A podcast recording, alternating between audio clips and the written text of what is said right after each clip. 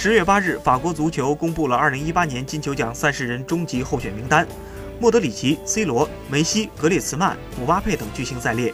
克罗斯的落选则令人有些意外。法国足球将三十人分成六批公布，每批公布时间相隔几小时。在三十人大名单中，共有八名来自皇马的球员，这显然源于皇马在欧冠中完成了三连冠。新科世界冠军法国队中则有七名球员入选。贝尔和本泽马的入围则令人有些意外。贝尔上赛季沦为替补，本泽马状态则非常不稳定，而且这两人都没有参加世界杯。身为皇马和德国中场核心的克罗斯则爆了没有入选三十人名单。